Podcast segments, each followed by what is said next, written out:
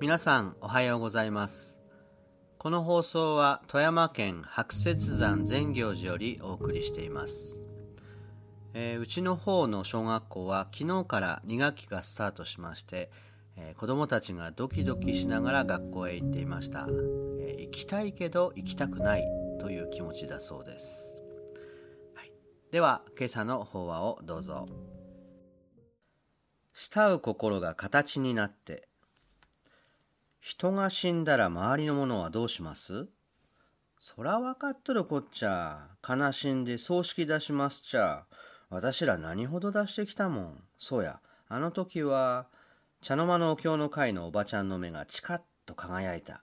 やばい。このおばちゃんが失った人たちの話を始めたらエンドレステープで二晩はかかる。いや、そうでしたね。ではもう一つ、その人が実に偉大な立派な人だったらどうします？いや、亡くなったじいさんの話じゃなくて、すべての人が慕うような、そんな人が、ああ、そうか。それでもやっぱりでっかい葬式出して、弔電やら弔辞やら、で、その後は？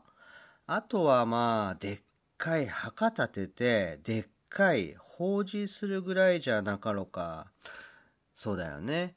で、銅像を作ったり、原稿録出してみたり。そうそう。それなんです。実はスリランカへ行ってみてよく分かったのは、お釈迦様が亡くなられて、その後に残されたものが、どんな風にしてお釈迦様をお慕いしたか、そのことを目の当たりに見ることができたんです。そういえば、向こうのお寺には、仏さんの足跡やら、仏舎利塔やら、いろいろあったじゃねえ。と、同行したおばちゃん。はじめはね、お釈迦様の教えを大切にそのまま口伝えで覚え、守っていたの。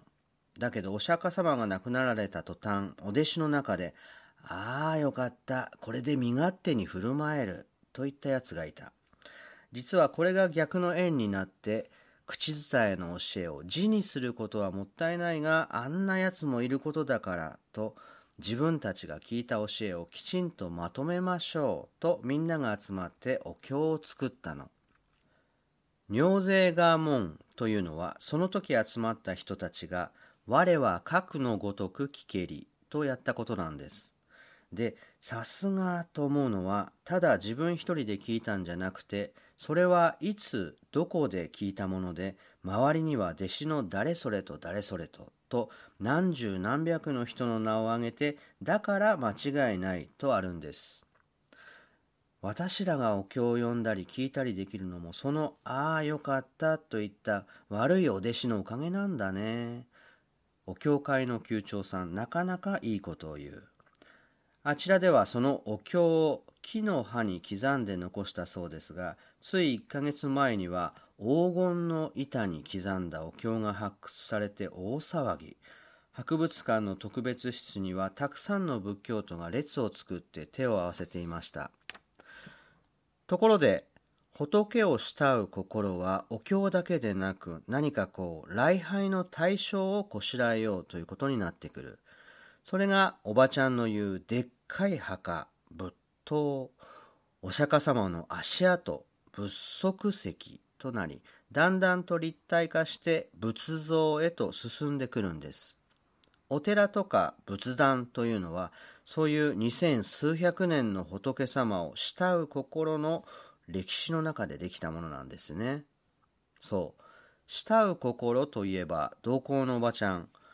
仏様もさることながら死んだご主人の形見の手帳を肌身離さず毎晩「父ちゃん今日はここへお参りしました」と書き込んでいたみたい。